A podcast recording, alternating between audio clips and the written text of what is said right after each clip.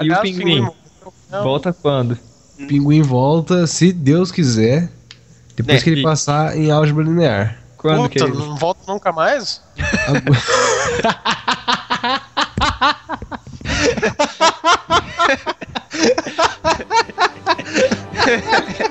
Agora já tenho quebra-gelo.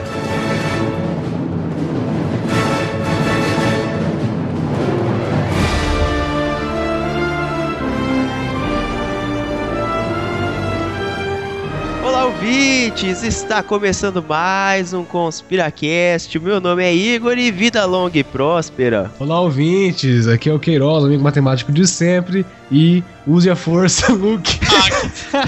Ó, ó, os caras vão te bater, hein? Os caras vão te bater. Porque os caras vestidos de pijama vão te bater, hein? Que Os caras vestidos de pijama, cara. Pijama, velho. Pijama, caralho. Ah, agora não vai ter graça. Beleza. Fala galera, eu sou Rafael Tanicho e, porra, Luke, eu sou seu pai. Ah, foda-se, eu ia usar a frase que o Queiroz usou. Cara, faz certo, pô, Spock, eu sou seu pai. Porra, Spock.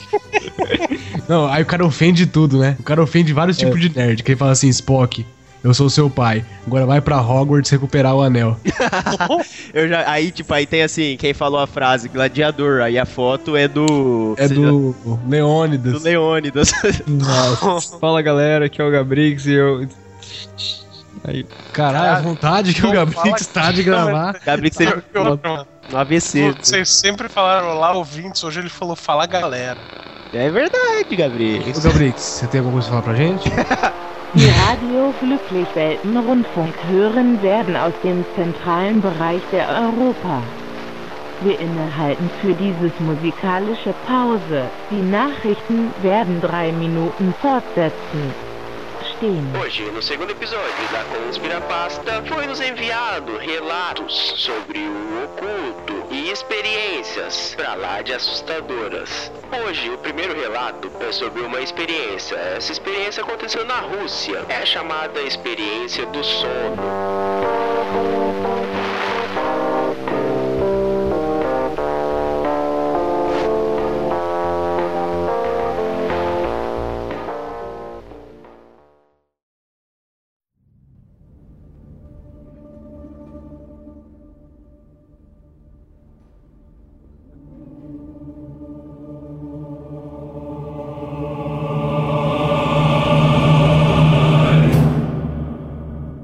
Pesquisadores russos, no final dos anos 40, deixaram cinco pessoas acordadas por 15 dias, usando um gás experimental como estimulante. Eles foram mantidos em um ambiente selado e monitorando o oxigênio deles para que o gás não os matasse, possuía altos níveis de toxinas concentradas. Para observá-los, havia um circuito interno de câmeras com microfones de 5 polegadas. A câmera estava cheia de livros e berços para dormir, mas sem lençóis, águas e banheiro. Também havia comida seca para todos os cinco que durariam um mês. As cobaias eram prisioneiros políticos declarados do inimigo durante a Segunda Guerra Mundial. Tudo estava bem nos cinco primeiros dias. As cobaias dificilmente reclamavam, já que haviam sido avisadas falsamente de que seriam libertados se participassem do teste e não dormissem por 30 dias. Suas conversas e atividades eram monitoradas e foi notado que elas conversavam constantemente sobre incidentes traumáticos do passado. E o tom geral da conversa tomou um tom sombrio a partir do quarto dia. Depois de cinco dias, as cobaias começaram a reclamar das circunstâncias e eventos que os trouxeram à atual situação e começaram a demonstrar paranoia severa. Elas pararam de falar um com os outros e começaram a sussurrar alternadamente nos microfones e a bater nos vigias. Estranhamente, eles pensavam que poderiam conseguir a confiança dos cientistas ao se tornarem seus colegas e tentavam conquistá-los. No começo, os pesquisadores suspeitavam que se tratava de algum efeito do gás. Depois de nove dias, os primeiros deles, um dos internos começou a gritar. Ele corria por toda a extensão da câmera, gritando a plenos pulmões por 13 horas seguidas. Ele continuou a gritar, mas só conseguia produzir alguns grunhidos. Os pesquisadores acreditaram que ele conseguira fisicamente romper suas cordas vocais. O mais surpreendente desse comportamento foi como os outros reagiram a isso, ou não reagiram. Eles continuaram a sussurrar nos microfones até que o segundo prisioneiro começou a gritar. Os que não gritavam pegaram os livros disponíveis, arrancando páginas atrás de páginas e começaram a colá-las sobre o vidro usado para vigiá-los, usando suas próprias fezes. Os gritos logo pararam. Mais três dias se passaram. Os pesquisadores checavam os microfones de hora em hora para ter certeza de que funcionavam, já que pensavam ser impossível que cinco pessoas não poderiam estar produzindo som algum. O consumo de oxigênio indicava que as cinco ainda estavam vivas. Na manhã do 14º dia, os pesquisadores usaram um interfone dentro da câmara, esperando alguma reação dos prisioneiros, que não estavam dando sinais de vida, e os cientistas acreditavam que estavam mortos ou vegetando. Eles disseram: Estamos abrindo a câmara para testar os microfones. Fiquem longe da porta e deitem no chão ou atiraremos. A colaboração dará a um de vocês liberdade imediata. Para a surpresa de todos, alguém respondeu calmamente em uma única frase. Não queremos mais sair. Discussões começaram a surgir entre os pesquisadores e as forças militares que criaram a pesquisa. Não conseguindo mais resposta alguma através do interfone, foi finalmente decidido abrir a porta à meia-noite do 15º dia. O gás estimulante foi retirado da câmera e substituído por ar fresco.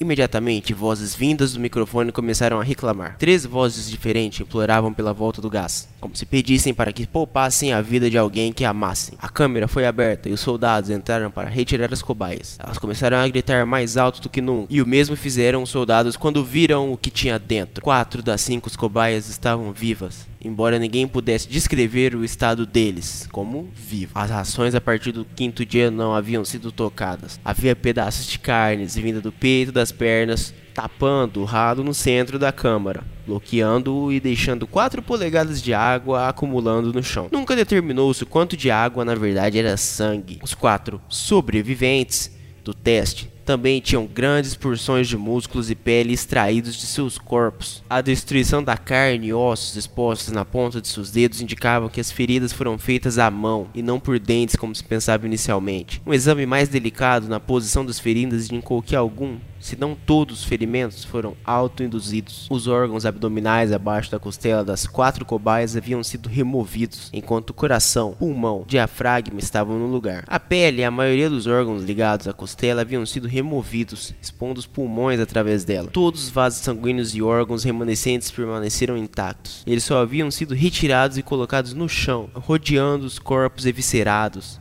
A maioria dos soldados ali presentes eram das operações especiais russas, mas muitos recusaram a voltar à câmara e remover as cobaias. Elas continuaram a gritar para serem deixadas ali e também pediram para que o gás voltasse. Para a surpresa de todos, as cobaias ainda lutaram durante o processo de serem removidas da câmara. Um dos soldados russos morreu ao ter sua garganta cortada e o outro foi gravemente ferido ao ter seus testículos arrancados e uma artéria de sua perna atingida pelos dentes de uma das cobaias. Os pesquisadores médicos tentaram sedá-lo, mas foi impossível. Ele havia sido injetado com mais de 10 vezes a dose normal de morfina para humanos e ainda lutava como um animal, quebrando as costelas e os braços de um médico. O terceiro sobrevivente estava muito contido e foi levado para o consultório. Os outros dois, com as, com as cordas vocais intactas, continuavam a implorar pelo gás para serem mantidos acordados. O mais ferido dos três foi levado para a única sala cirúrgica que ali havia. Durante o processo de preparar a cobaia para receber seus órgãos de volta, foi descoberto que ela era totalmente imune ao sedativo que estavam dando a ele. O homem lutou furiosamente contra as amarras que o prendiam à cama quando trouxeram gás anestésico para sedá-lo. Ele conseguiu rasgar mais de 4 polegadas de couro das amarras de um dos pulsos, mesmo com um soldado de 90 quilos segurando o mesmo pulso. Levou mais do que o necessário de anestésico para sedá-lo, e na mesma hora em que suas pálpebras se fecharam, seu coração parou. Na autópsia foi revelado que seu sangue possui o triplo do normal de oxigênio. Os músculos que estavam presos aos seus ossos estavam destruídos e ele havia quebrado nove ossos na luta para não ser sedado. A maioria eram pela força que seu próprio músculo havia exercido. O segundo sobrevivente era o que primeiro começara a gritar entre os cinco. Suas cordas vocais estavam destruídas e ele não era capaz de gritar e implorar para não se passar por cirurgia. E a única forma de reação que ele exibia era sacudir a cabeça violentamente de desaprovação quando o gás anestésico foi trazido. Ele balançou sua cabeça positivamente quando alguém sugeriu, relutantemente, se os médicos aceitavam fazer a cirurgia sem anestesia. O sobrevivente não reagiu durante as 6 horas de procedimento para repor seus órgãos e tentar cobri-los com o que restou de pele. O cirurgião de plantão repetia várias vezes que era medicamente impossível o paciente estar vivo. Uma enfermeira aterrorizada que assistia à cirurgia constatou que vira a boca do paciente virar um sorriso toda vez que seus olhos se encontraram. Quando a cirurgia acabou, o paciente olhou para o cirurgião e começou a grunhir alto, tentando falar enquanto lutava. Acreditando ser algo de extrema importância, o médico pegou uma caneta de papel para que o sobrevivente escrevesse sua mensagem. Os outros dois sobreviventes passaram pela mesma cirurgia, os dois sem anestésia, mas ambos tiveram um paralisante injetado durante a operação, pois o cirurgião achou impossível continuar o procedimento enquanto os pacientes riam histericamente. Uma vez paralisados, as cobaias só podiam acompanhar o procedimento com os olhos, mas logo o efeito do paralisante passou e em questão de segundos eles começaram a lutar contra suas amarras. Quando perceberam que podiam falar novamente, começaram a pedir pelo gás estimulante.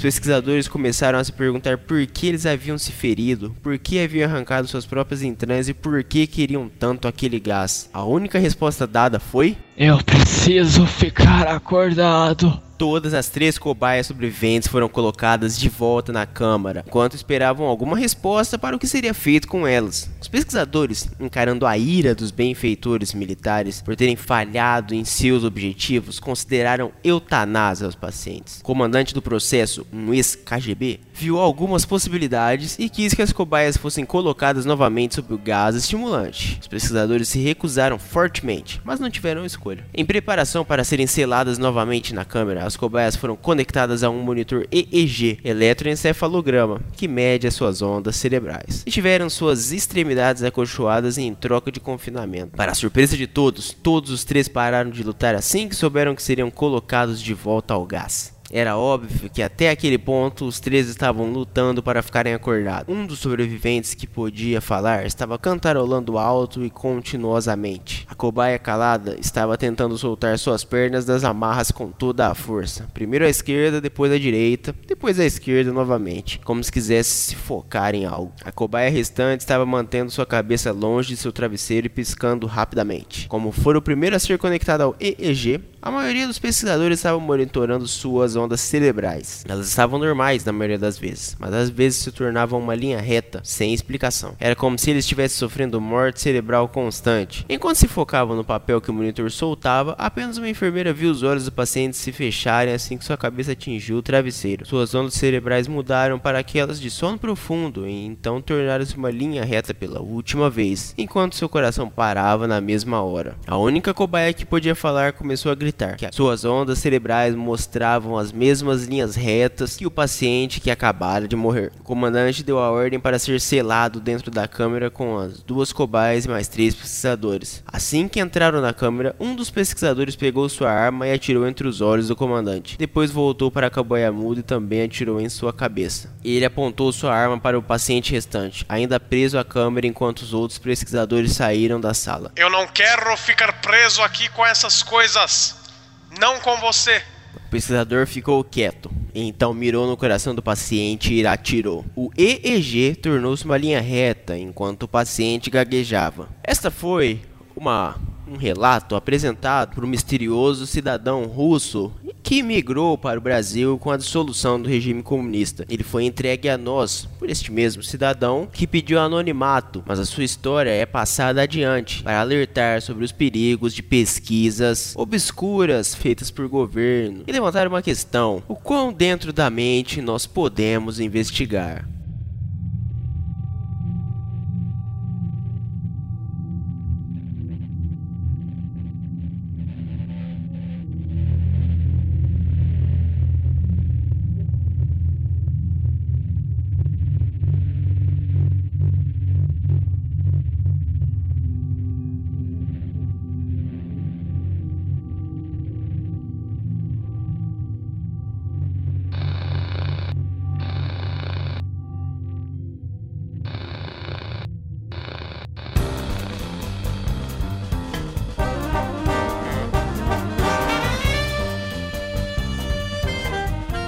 Tô aqui, não sei. Ah, tô, tô variando. Variei as entradas. Tô aqui nos e-mails. Queiroz. Queiroz, né? Estamos Sim. mais uma leitura de e-mails.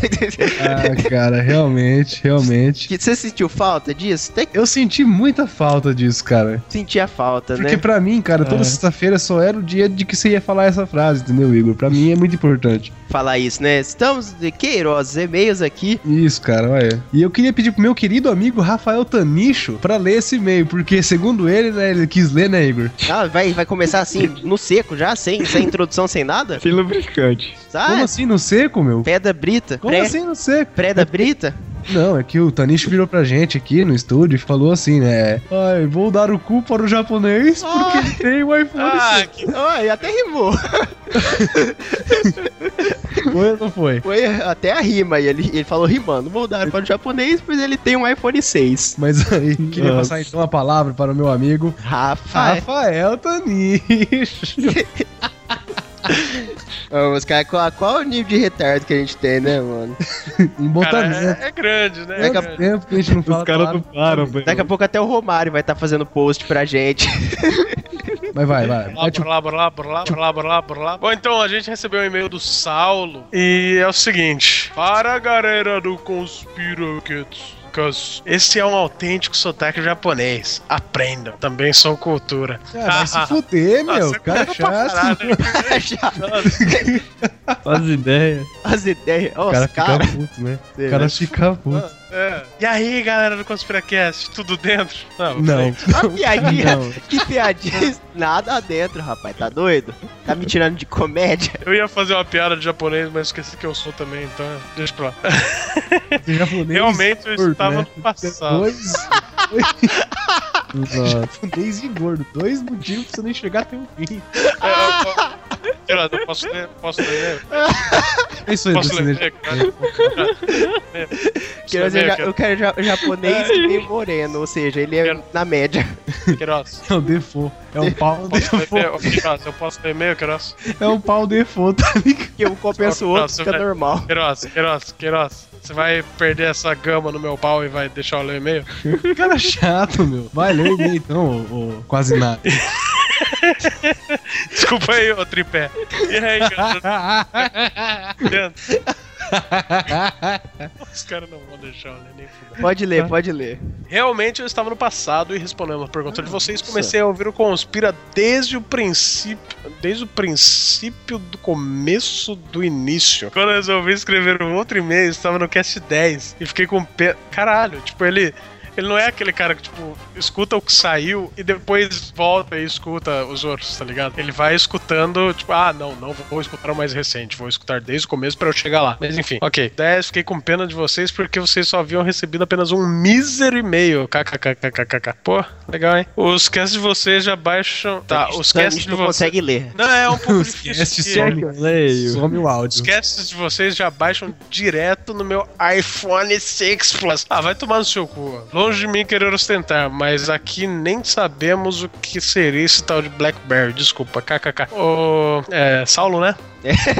Ó a ira do, do fanboy aí da Ah, época. quer ver? Ó o fanboy. Ó o cara aí, ó. Não, não, não, não, não. Manda umas buamba pra cá.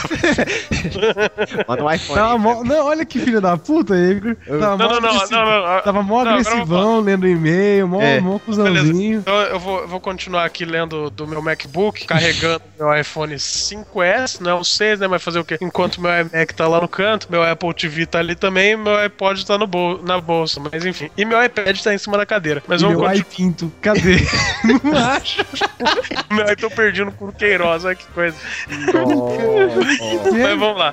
Vamos lá, Os caras não senão a gente param, meu. Vamos lá, vamos seguindo Bom, pra frente. Hoje terminei a maratona, agora estou em dia com o cast. E outro detalhe, muito curioso, hoje estou... Porra, por que ele fala assim? Muito curioso, hoje estou no futuro. É, é isso mesmo? É? Ele tá no Japão? 12 horas na frente de vocês em tudo. Mais ou menos, né? O podcast tava alguns, quase um ano atrás. gente. Alguns anos. KKK. Ah, direto do passado para o futuro. País de primeiro mundo é outra coisa. Mas peço desculpa pra vocês, não fiquem preocupados. Vamos mandar a Dilma pra ele? Esse cara tava sendo um filho da puta com a gente, mano. Ele tava É, mano. ostentando o país, ostentando. Vamos mandar Vamos a, colocar- a Dilma lá pro Japão. Ah, O Igor é um grande editor. Nossa, mano. I am King Ó, e o Igor, ó, grande editor. O áudio melhorou bem. É impressão minha ou no episódio do Tosco Sanchara todos vocês liberaram o Toba? Nada contra, afinal o importante é sentir prazer, não importa por onde. Ah, Né? Ele concordou, ou seja. Qual a ideia de quem deu o cu aquilo ali, hein? É, Fala, fala sério, Saulo, vai. Você já deu também esse toba, né? esse ideia nossa, aí o- o, concordando. cara, hein? o cara ele é muito instigadão, velho. Ó, Instigado. ele termina assim. Até mais, galera. Aquele abraço. Por trás, é claro. Ele quer comer algum de nós aqui. Ah, ele começa- 20%. Ele começa falando tudo dentro, essas paradas aí. Esse cara tá. Ô, obrigado, Saulo. Muito obrigado pelo seu e-mail, cara. Olha, Meio a gente- babaca, né? Mas obrigado. De Não, você foi muito cuzão, Saulo, meu. Pô, você não aprendeu nada com os japoneses aí, velho. Tá mó falta de educação do caralho. Fica falando de ostentação aí, mano. Cara chato, meu. Ele achou legal falar que. Ó, não, não, não, não. Tô zoando você, viu, Saulo? Mas assim, por que eu tô fixação pelo cu, mano? que que é isso? Só pra eu saber, entendeu? Manda aí explorando pra gente como é que foi tua primeira vez aí, dando toba e tal. Se foi. Peraí, Deixa, deixa eu só falar um negócio, verdade. O cara tava ostentando um iPhone 6, só que ele tá no Japão. No Japão essa porra deve custar barato pra caralho. Ah, não é nada. E a gente aqui no Brasil consegue comprar essas coisas. Então, ó, desculpa aí, país de primeiro mundo, mas eu no Brasil pago o triplo que, que você, mas eu compro também, filho da puta. Nossa, o, o Toninho tá contando vantagem porque pagou mais caro no produto mais antigo, meu. Não, não. é eu- É verdade. Eu paguei mais caro porque eu posso. Ele tá no Japão, tudo é mais barato, ele consegue mesmo. Ah, Mas vai lá comparar estilo de vida teu com o dele, meu. Não, pode. ah, não. pode. Saulo, Pode. muito obrigado pelo e-mail. Acho que só eu tenho educação. Ele, ele não paga 500 reais na comida japonesa, a gente paga, né, cara? Mas É porque lá é só comida, né? Ah! Meu Deus. Lá em Meu Deus. Ai, mas, Saulo, valeu pelo e-mail. Acho que você já pegou o espírito do Conspiracast. pelo Deve ter pegado, É, assistiu, seu- assistiu, né? Isso. Agora ele vê. É, seu e-mail pra frentão aí que você mandou, essas paradas estranhas. Pra frentão mesmo, 12 horas no futuro, mas. Não, valeu pelo e-mail, continue entrando em contato. Peraí, peraí, ele já tá escutando a gente, então? Provavelmente. Antes da gente soltar no. Não, eu não vou, eu não vou compactuar com essa burrice. eu não vou. Vem o próximo. Cara, ele já tá ouvindo o episódio. É 12 horas só, gente. Uau. Pô, mas ele Não é 12 isso, horas meu. Não existe. Véi, não existe isso. Para com isso, gente.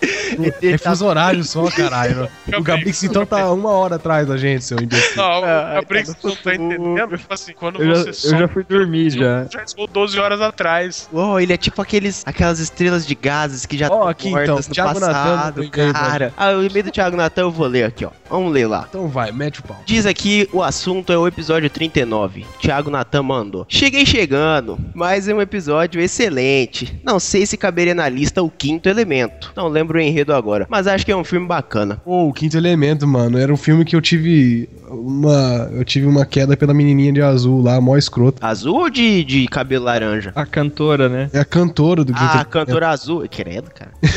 Pois é, por isso que eu falei que era escroto, mano. Mas acho.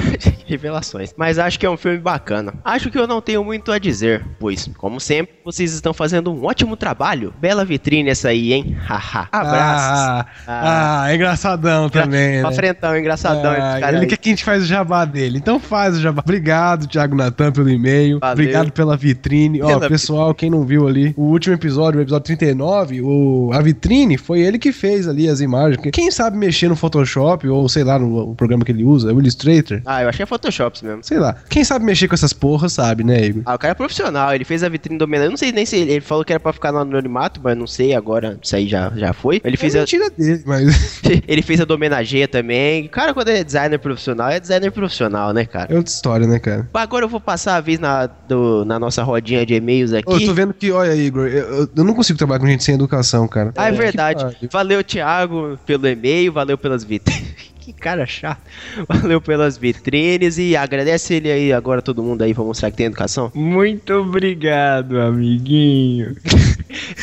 Thiago Natan, Agora tem um e-mail aqui que eu acho que só uma pessoa pode ler. Olha só, eu recebemos um e-mail. De ninguém. da porque- Laís de Souza. Acho que de ninguém, porque a gente já pode parar de ler e-mail pra poder deixar pros próximos. Ah, vai se fuder então, meu. O cara quer, fica me cortando, vai tomar no cu. você quer ler É, o foi meio estupidão, né, cara? Então lê o e-mail dela aí, então. não, hein? vou ler mais porra Não, nenhuma também. não, eu lê quero o falar da de Star. Trek. Encerra essa porra. Você quer, você quer falar do quê? Star Trek. Ah, então beleza, então. Vamos, Então falar. vamos falar Chega de e-mails. Tá. Vamos falar daquele filho da puta do Spock.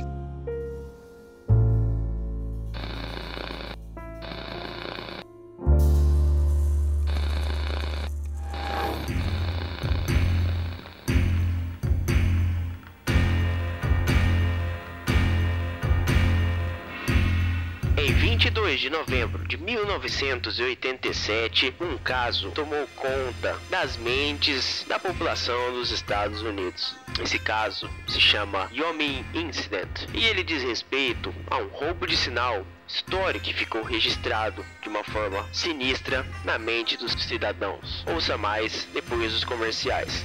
O programa de hoje é oferecido por alguns parceiros. Eles são Locomotiva 26, o melhor canal de cultura pop e reviews da redondeza. Temos também Nerdópolis, Coxinha Nerd, Zoação 40, onde o caos reina e a zoeira não tem limite. E também Zombicast, o maior portal de terror e horror do Brasil.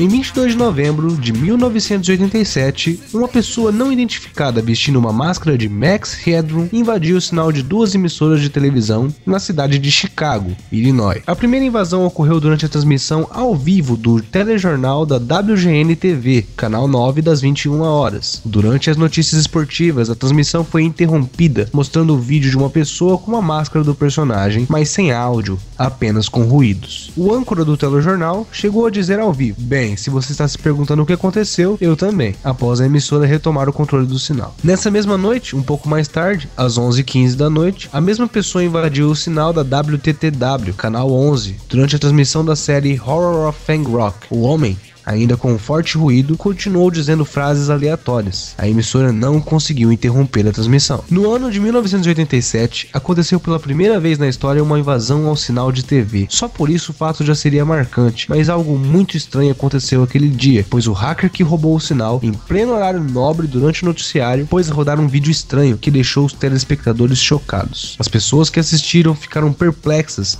e muito apavoradas com o vídeo. Muitos relataram náuseas, dores de cabeças e dentre outros sintomas nas semanas seguintes após terem assistido o vídeo. Ele contém imagens completamente desconexas e sem sentido. A maioria das pessoas que viram o vídeo relataram a sensação de estarem sendo observadas por algo ou por alguém. Além das imagens, há mensagens como: você pode perder tudo, você não pode se esconder, existe verdade na ficção.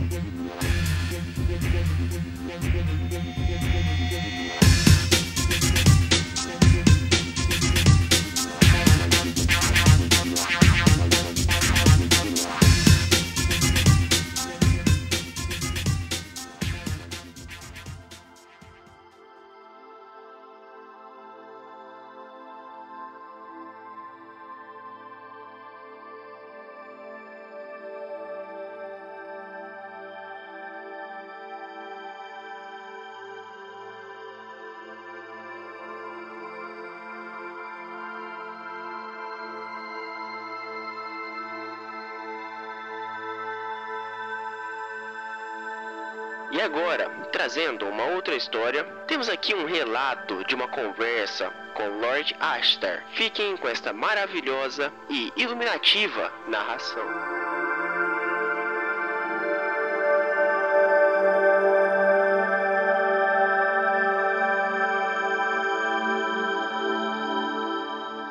Quando meu irmão tinha 15 anos e eu tinha 4 anos, ou seja, há 20 anos atrás, ele trabalhava na prefeitura aqui de Laranjal Paulista, interior de São Paulo. Um dia ele chegou em casa com uma fita cassete que continha uma gravação muito estranha. Um funcionário da prefeitura, colega do meu irmão, foi gravar um disco para a filha dele na fita cassete, mas quando foi ouvir a gravação, vivo que tinha outra coisa que não eram suas músicas. Meu irmão levou até essa fita na casa da minha tia para todo mundo ouvir. Nela tinha uma voz grossa e enrolada que alertava o povo do planeta Terra. Não lembro mais exatamente o que dizia, mas era um comunicado do tipo: Cuidado, senão vocês vão acabar com o planeta. Mas nós estamos aqui para ajudar.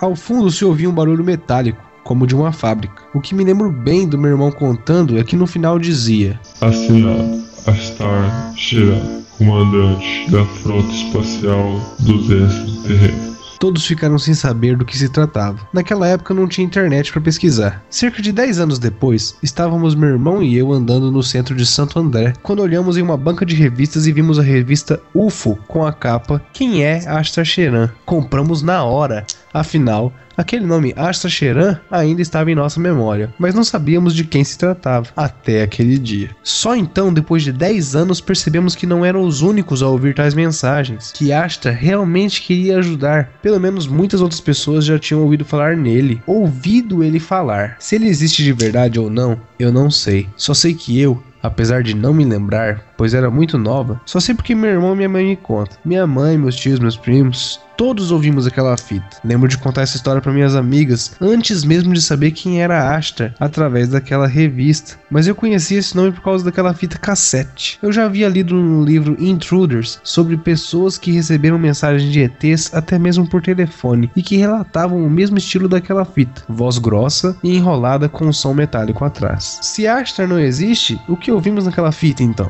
Tire suas próprias conclusões.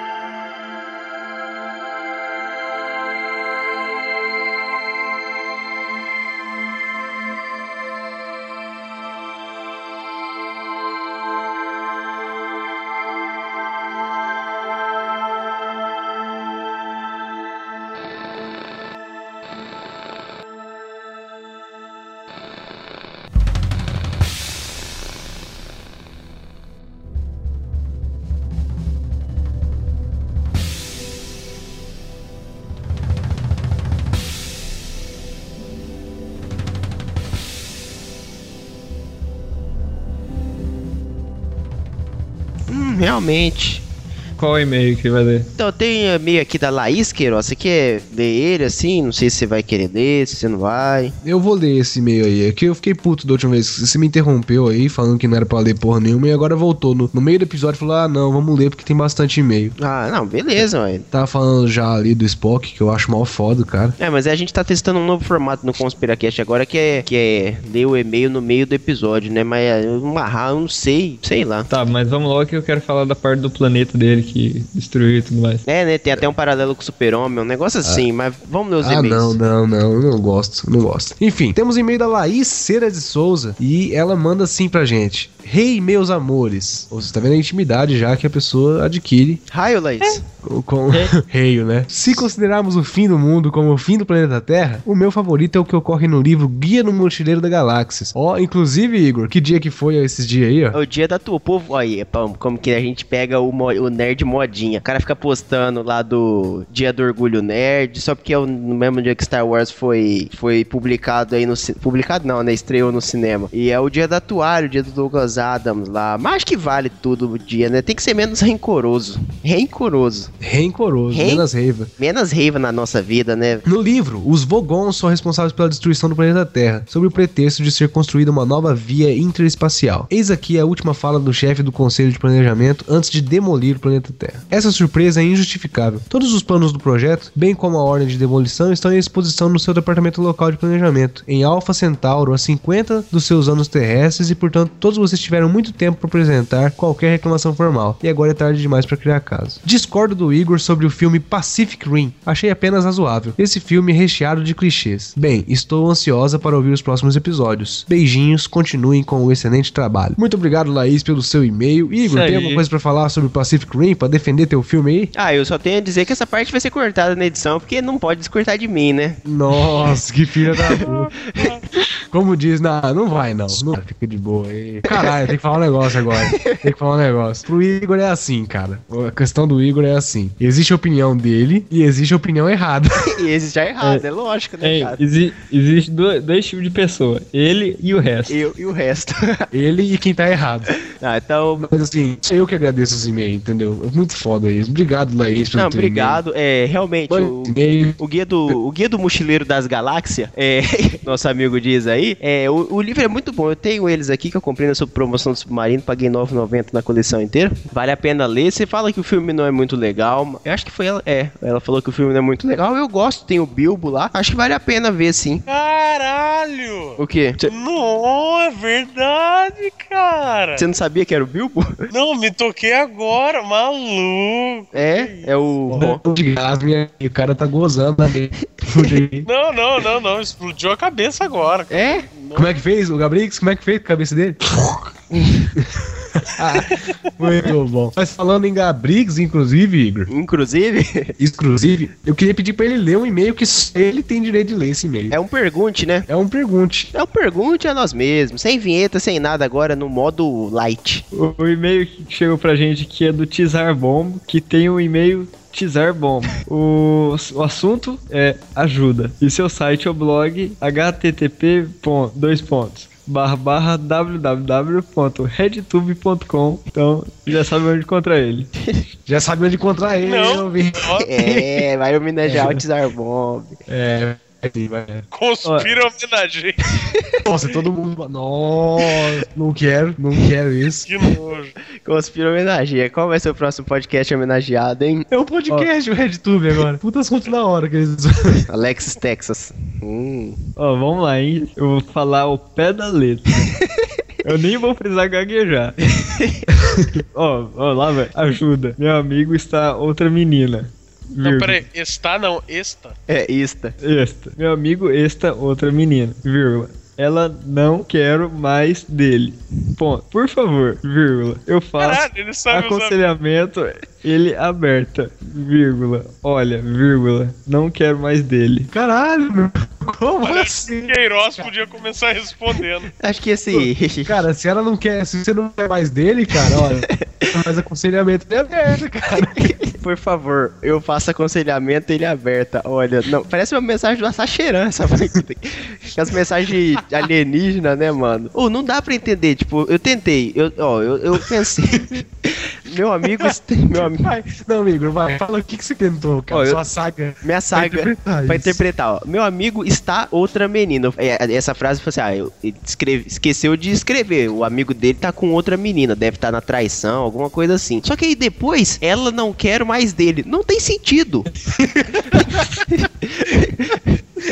Não, pelo que eu entendi, o amigo dele virou traveco. Porque amigo, meu amigo está outra menina. Não, ele já era. Se ele tá outra, ele já tinha que ter sido antes. É, então ele deve ter trocado o visual do Traveco, daí trocou o visual do Traveco não agradou ele, tá ligado? Ela não quer mais dele. Ela. Então, então, tipo assim, ficou meio assim, pá. Porque o visual antigo de Traveco dele não queria mais estar com ele, fugiu. Bom, enfim, sei lá, Eu não cara. quero mais dele, cara. Não quero mais dele. Não quer, não quer. Mas ó, eu tenho um conselho, eu tenho um conselho. Como que é? Tizar Bomb. É. Isso. Deixa eu só fazer um negócio. Deixa eu pegar essa frase do jeito que tá, jogar no Google Translate e ver se em inglês ela faz sentido. Tá que tá com puta cara de, Zé bom. de frase traduzida. Cara, vocês são burros. Por quê? Para de usar ácido, não. Pega, pega essa, essa, essa pergunta que ele fez e taca no Google. É, No Google? É o que? É spam? É, vi- é vírus? É, é uma pergunta que já tava no, no Yahoo Perguntas, cara. Ah, quem que fez? Quem é? Quem que tá fez essa zoeira então? Ah, e tem a resposta. Você aberto precisa não dela mais. Aber... Tem uma, tem um. Ó. Bom, mas enfim, dados os recados,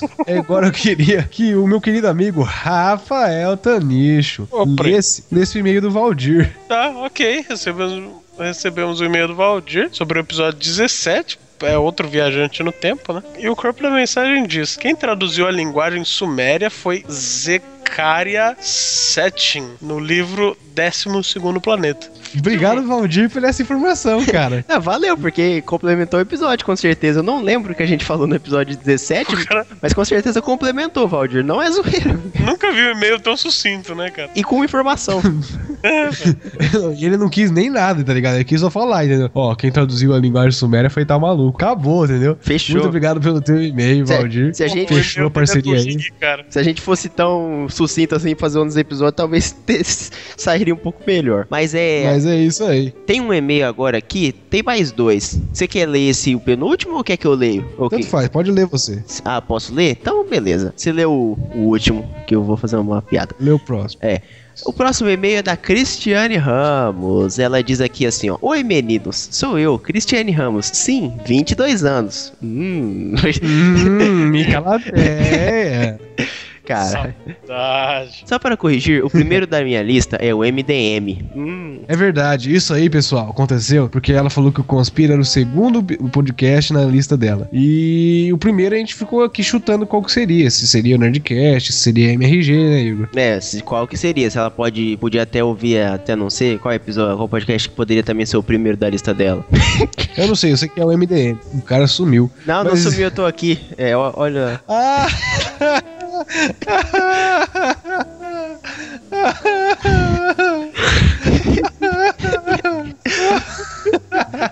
É. Nunca vi alguém tão cuzão. Você, Igor, é um saco de vacilo. Não, não, mas ela diz aqui assim, ó. Só para corrigir, o primeiro da minha lista é o MDM. Amei a homenagem pro Tosco, que também está na minha lista, com o seu nonô. Hum, me diverti muito. Cara, o que, que ela fez com o seu nonô? E, Ah, hum, aquele saco. Vai velho. complicar o retorno, hein? é. E Igor, eu tenho seu Face. Opa, é. E queria... Opa, como é que é, Igor? Opa. 20 fêmea, o cara já foi ADD lá. Não fui eu que adicionei, foi ela que adicionou, cara. Desculpa. Olha o cara, então é, é- é o Axie, né? Ah, cara, eu... Axi. E eu queria a do Queiroz. Só para saber como é a aparência desta voz seduzente. RS, RS. Ó a polícia aí. Beijos, abraços. Ela dá uma piscadela no final. Muito obrigado pelo e-mail, Cristiane Ramos. Olha só, quem diria, hein, Igor? Quem diria? Ela Quem res- diria, hein? respondeu, né? Quem respondeu, quem diria que ela respondeu o e-mail. Ela respondeu o nosso, nosso, nosso questionamento. Cristiane, meu, meu Facebook tá, já vai ser encaminhado aí, caso você queira me adicionar. pá, mas minhas fotos não estão não, não tão me, me, me favorecendo muito, porque eu sou feio, então não, não tenho o que fazer. Cara, a entendeu? câmera É que só nem falar registra. é, a câmera só registra, né, mano? É que nem falar pro Rafael Tanicho tentar fazer alguma coisa na cara, cara de Wesley Safadão. É Wesley Safadão. Caramba, filho da Não puta, mano. tem o que fazer. Que É o dublê. É o dublê. É o dublê, o Wesley Safadão tá Cara. doente, não pode fazer show, o que que eles fazem? Chama o Tanicho, cara. Mas assim, eu te adiciono depois, a gente troca uma ideia lá, ok? Não, mas aí agora o próximo e-mail eu gostaria de pedir para o. É, o foda é isso, meu. Eu É- vou parar. Vou Nossa, é parar. verdade. Obrigado, Cristiane. Eu acho que eu já agradeci, mas muito bem. Valeu por responder. Entre mais em contato com a gente. A gente tá tendo uma troca de conversa aí maneira. E é isso aí. Continua assim.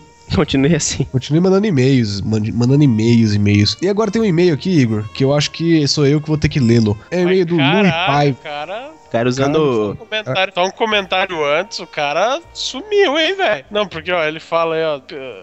Falta de feedback desde o Cast 3, maluco. Que é, não, eu não li ainda essa porra, é verdade, meu. Caralho, Porra, quer ver, quer ver? Lê aí, lê aí. É 3 ou é 30 e alguma Eu coisa? acho que é três. É, é 3 mesmo? Três. Caralho, meu. Porra, mano. Mas enfim, é o e-mail do Lui Paiva e o assunto dele é feedback e perguntas. Fala, conspiras. Aqui é o fã de vocês, o Lui. Novamente, peço desculpas pela falta de feedback desde o Cast 3 até algum Cast atrás. Caralho, mano, você é um filho da puta, mano. Desde o Cast 3 a gente querendo e-mail. Ninguém manda porra nenhuma. Você fica. Tudo. Agora chega e-mail, né, Igor? Agora chega. Os caras agora. Agora Não, chega depois e-mail que Japão acaba. atrasado. Leu, leu o e-mail do Lu e Paiva, do Entrevista com o Vampiro? É, sim. É, sim. Ah, Igor, essa piada não vai pra cá. Seu Ah, Enfim. é. É. Bé. Não se droga. Ótimo cast sobre filmografia. Vocês são fodas. E segue abaixo algumas perguntas. Olha, perguntas a nós mesmos. Perguntas a nós mesmos. Igor, quando sai o próximo Conspira Shots? O próximo Conspira Shots, ele sai quando o dinheiro der. E. Conspirachota. Ei, cara. Esse podia ter, hein? Hum. ah, podia ter. Esse eu gostei. Olhos brilharam agora, hein? Olha, rapaz, obrigado por essa nova atração que a gente vai pro. Próxima pergunta. Ai, não, eu tenho que responder. É, o, o Lui Paiva, ah, ah, o Conspira Shots, ele sai, cara. A gente tá sem câmera, am- tanto câmera de aparelho quanto alguém pra filmar. A nossa câmera foi embora e o outro câmera que a gente arrumou, ele viaja muito. Então, a gente tá sem câmera pra filmar com uma qualidade legal e a gente tá esquematizando pra ver como que vai bolar o Conspirashot. Mas muita gente tá perguntando do Conspirashot, então acho que é um negócio que vale a pena tentar voltar com ele sim. Ah, Aí ele termina o e-mail assim, né? Um forte abraço a todos e até a próxima. Obrigado, Luiz Paiva, cara. pelo teu, teu e-mail, cara. Obrigado por ter Valeu. perguntado pelo seu feedback. Você é um cara muito foda, Luiz. Sim. Né, Igor? Foi bem bonito. Não, foi um e-mail pequeno, foda pra caralho. bonito, falou que a gente é foda, eu, eu estendo esse elogio a mim também, adoro receber elogios. O Igor que é um elogio dobrado, tá ligado? Falou que todos são fodas, o Igor ainda fala isso tendo esse elogio a mim, tá ligado? Ele é foda além- pra caralho. Mas se você quiser ser foda pra caralho mandando um e-mail desse também, Igor, como é que faz? Manda lá, contato arroba conspiracast.com.br. E se a pessoa já estiver E dando uma olhada no conteúdo lá no site e quiser mandar um e-mail pelo site mesmo, como que ela faz? Ela clica na aba contato ali, manda um e-mail pelo formulário, rapidinho, fácil, sem dor. E Gabrix, o dono do Facebook, Gabriel Zuckerberg. como é que ela faz pra entrar em contato com a gente pelo Facebook? É bem fácil. Na, na aba. Na barra de pesquisa você vai digitar Conspiracast, a gente vai aparecer, a gente é o primeiro e único, não tem página oficial, fã clube nem nada ainda. A gente é a página principal, vai lá, curte, compartilha, comente os comentários, dá uma olhada lá, que a gente sempre posta novidades, notícias, o conteúdo também do site inteiro tá lá. E qual outro formato de contato que a gente tem? É o Twister. Como é que faz pra entrar pelo Twister, Tanicho? Sei não, cara. Cusão da porra, vai se fuder. Como é que faz, Não, é, eu não lembro mesmo, cara. Qual que é o mesmo? Então vai, Igor, como é que é? Ah, eu sei tudo aqui, ó. É twitter.com barra underline conspiracast. Mas agora vamos. Recados dados. E-mails lidos. A gente terminou esses e-mails agora. Vamos pra segunda parte do tema agora. A gente vai falar agora da. Podia falar do humor. Da Leia, né? E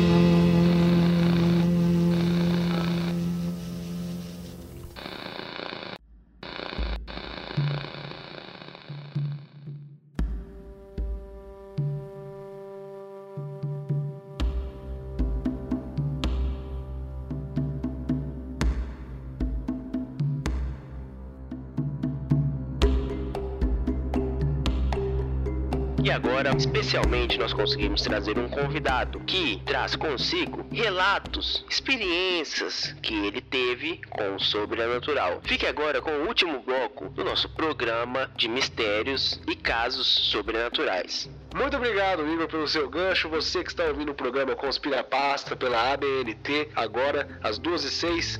Temos, estamos aqui com o nosso quadro Eu Vivi e Vi com os Meus Olhos que a Terra há de comer. Neste quadro, nós entrevistamos uma pessoa que sofreu aí, sofreu um trauma ou que viveu uma história aí emocionante. Estamos aqui com o Genivaldo, não é isso mesmo, meu querido amigo? É isso mesmo, Queiroz, né? Sim, é Queiroz. Pode, pode ficar tranquilo. Não, toma um copo d'água ali, por, por favor, produção. Forneça um copo d'água pra ele. Genivaldo, quantos anos o senhor tem? Eu tenho 38. 38. Genivaldo, você pode contar a sua história pra gente? Posso? Então vamos lá, gente. Pode se, se, se sinta à vontade. Há uns anos atrás, eu estava dando umas voltas com uns amigos meus numa Kombi. Aquelas peruas, né? Que, como se chama. E não tinha... A, a parte de trás n- era, era aberta. Era uma carroceria, tipo de caminhão. Eu e alguns outros amigos estávamos em cima dessa carroceria. Até que a gente, nós resolvemos passar no distrito industrial de um canto do Mato Grosso. Não tinha iluminação, então a gente só tinha iluminação de celulares, e os celulares na época não tinham toda essa tecnologia de internet que temos hoje. Eu, poucos sabem, mas eu sou médium. E no meio desse caminho, assim que acabou o combustível, precisamos empurrar a Kombi até um ponto mais próximo com iluminação, que tivesse sinal de celular, que a gente pudesse fazer uma ligação para assim conseguir voltar, digamos assim, para a civilização. Afinal, o distrito industrial era um pouquinho afastado da cidade. No meio do caminho, a gente empurrando, eu começo a passar mal, tendo fortes dores, fortes dores de cabeça, e eis que eu vejo alguém me vigiando do meio do mato. Imagine uma rua com mato de ambos os lados. E do meio do mato eu vejo dois olhos brilhantes. E a expressão, a afeição que esses olhos me transmitiram era de medo, como se estivesse escondendo de alguma coisa. Eu falei com um amigo meu que sabia que eu conseguia ver e ouvir algumas coisas, o que eu estava vendo. E nesse momento ele começou a se sentir mal também. Deitei na carroceria da Kombi um tempo. Assim que eu melhorei, comecei a sentir vertigem. Assim que eu melhorei, desci. Eis que eu começo a ver várias pessoas correndo no sentido contrário da Kombi. Mas essas pessoas. essa- ô, desculpa eu atrapalhar seu relato aí, mas só pra entender, essas pessoas que você via correndo na direção contrária da Kombi eram pessoas é, no nosso mesmo plano, espírito, no, pessoas mesmo ou seriam pessoas que você- só você via? Só eu via, porém um amigo meu sentiu também. Ah, sim, mas não eram pessoas, de fato, pessoas é, em carne e osso. Não, talvez um dia fosse. Acontece que eu comecei a prestar atenção nas, nas roupas, nas vestimentas dessas pessoas. E eu cheguei à seguinte conclusão: que eram escravos. Fugem e logo atrás realmente veio um cavalo e, digamos assim, um senhor do engenho montado nesse cavalo. Pode parecer um absurdo quando eu falo. Só que tempos depois perguntamos para pessoas que trabalhavam ali na região, pessoas de mais idade, que tinham bares em beira de estrada. E uma dessas pessoas disse que ali, há muito tempo atrás, tinha sido uma fazenda de escravos. Então, coincidência ou não, que talvez tenha sido uma das coisas mais fortes que eu vi. Eu já tinha visto outras coisas, mas nada que tirasse tanto assim, porque um médium, ele precisa doar a sua energia, né? Doar o seu ectoplasma, o seu... a, a sua energia mesmo, a sua... entrar em sintonia com espíritos que estão no lugar para conseguir enxergar alguma coisa, escutar alguma coisa. E foi, acredito que foi a, a vez que eu, eu fiquei mais desprotegido, digamos assim, vulnerável. Realmente é uma lembrança um tanto quanto desagradável. É, e você sente, essas pessoas interagiam com você ou elas simplesmente passavam? Só uma pessoa, que é aquela pessoa que estava no mato, que estava me olhando com essa feição. E você sabe identificar se ela era um escravo também, se ela fazia parte do- dos jagunços, do, do senhor de engenho? Eu acredito que era um escravo também. Afinal, estava escondido no meio do mato. e, como é, e por que que esse seu evento, esse evento que aconteceu com você, ele mexeu tanto com o seu, o seu psicológico? Por que que foi tão marcante pra você nesse caso? Porque tudo que eu tinha visto antes disso eram coisas mais simples. Anteriormente eu já havia visto uma pessoa, duas. Ne- e nessa situação, eu acredito que tinha mais de 15 pessoas correndo ali. E esse relato você já contou pra mais alguém, além do nosso programa aqui? Público não, mas para alguns amigos sim. Alguns amigos também que já sabiam de muitas coisas. Entendo. Muito obrigado, meu querido Genivaldo, por ter compartilhado sua experiência conosco. Espero que vocês acompanhem nosso programa na semana que vem com mais um quadro Eu Vi com esses olhos que a terra ainda há de comer. Muito obrigado, Genivaldo, pela sua participação. E a gente encerra nossa transmissão aqui. Volta direto para o estúdio Igor Amaral. Muito obrigado, meu correspondente Lucas. Nós estamos aqui encerrando mais um programa da nossa rádio com o Spiracast. Agora transmitindo diretamente pela ABNT de Brasília, 2 e 18 da manhã. Muito obrigado pela audiência, meus caros ouvintes. Espero que tenham gostado do nosso conteúdo. É, ele é muito oculto e até lidando com assuntos extraordinários. Mas muito obrigado, espero que tenham gostado e até semana que vem.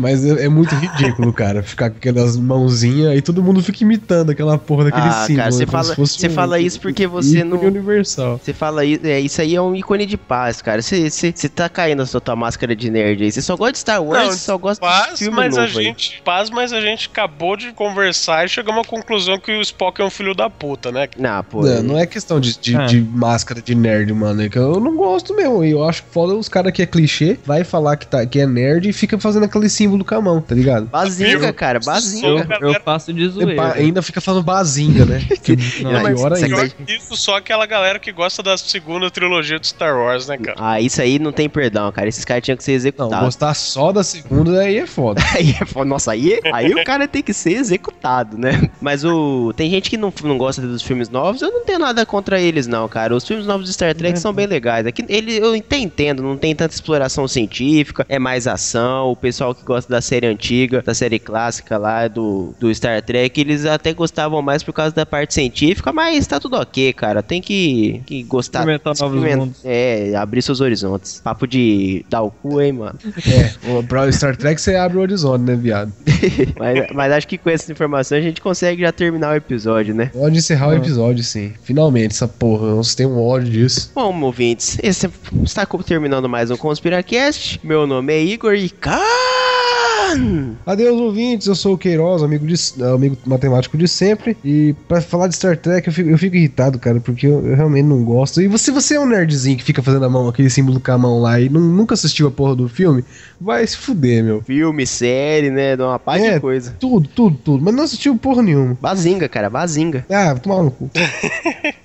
Bom, ouvintes, muito obrigado. Ó, é verdade, não se esqueçam de avaliar Conspiracast no iTunes. Isso é importante pra caralho, divulgação. Quanto mais gente avaliar, mais a gente aparece. Então vamos avaliar pra caralho, dá, ci- dá cinco estrelas. Cinco estrelas não custa porra nenhuma, é um trabalho legal, o Igor vai se sentir recompensado pelas horas que ele tem editando isso e tal. São muitas, são muitas. E eu sou Rafael Tanicho e infelizmente R2D2 e Worf não rola. O Worf destrói R2D2. O quê? Ó, aí agora você, você mexeu com o cara ali, hein? Nó. Ô, velho, a gente tava conversando isso durante o podcast. Gabriel, vai falar que você tá termina, surpreso termina, agora. Não, não, eu não, eu não sei como é que você Não. ainda continua com essa opinião, mano. Fiquei duas horas falando aqui. Eu sou o Gabrix e o R2D2 é a chave do universo, cara. Deita, só digo, só digo isso. Deita. Mas Mas é isso, ouvintes. até mais, ouvintes. Tchau e até Tchau, semana que ouvintes. vem. Ó, semana que vem É, eu quero acreditar, hein? I want to believe. I want, I want to believe, I want to believe.